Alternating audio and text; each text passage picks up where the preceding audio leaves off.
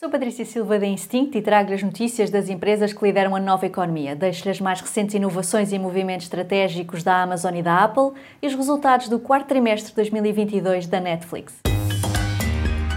The Big Ones.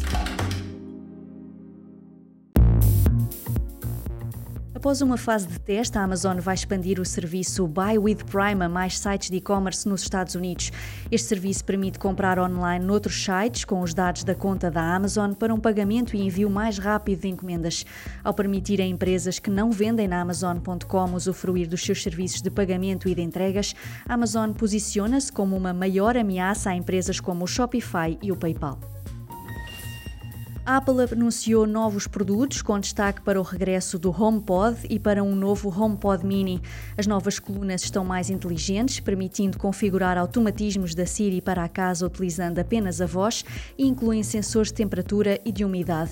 A compra destes novos HomePods dá acesso gratuito ao serviço Apple Music durante seis meses. Para além dos novos HomePods, a Apple lançou também novos MacBook Pro e um Mac Mini equipados com os novos processadores M2 da Apple para um melhor desempenho.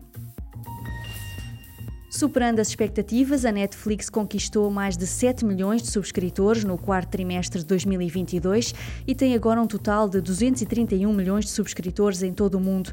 A receita anual de 2022 foi de 31.616 milhões de dólares, mais 6,5% do que em 2021.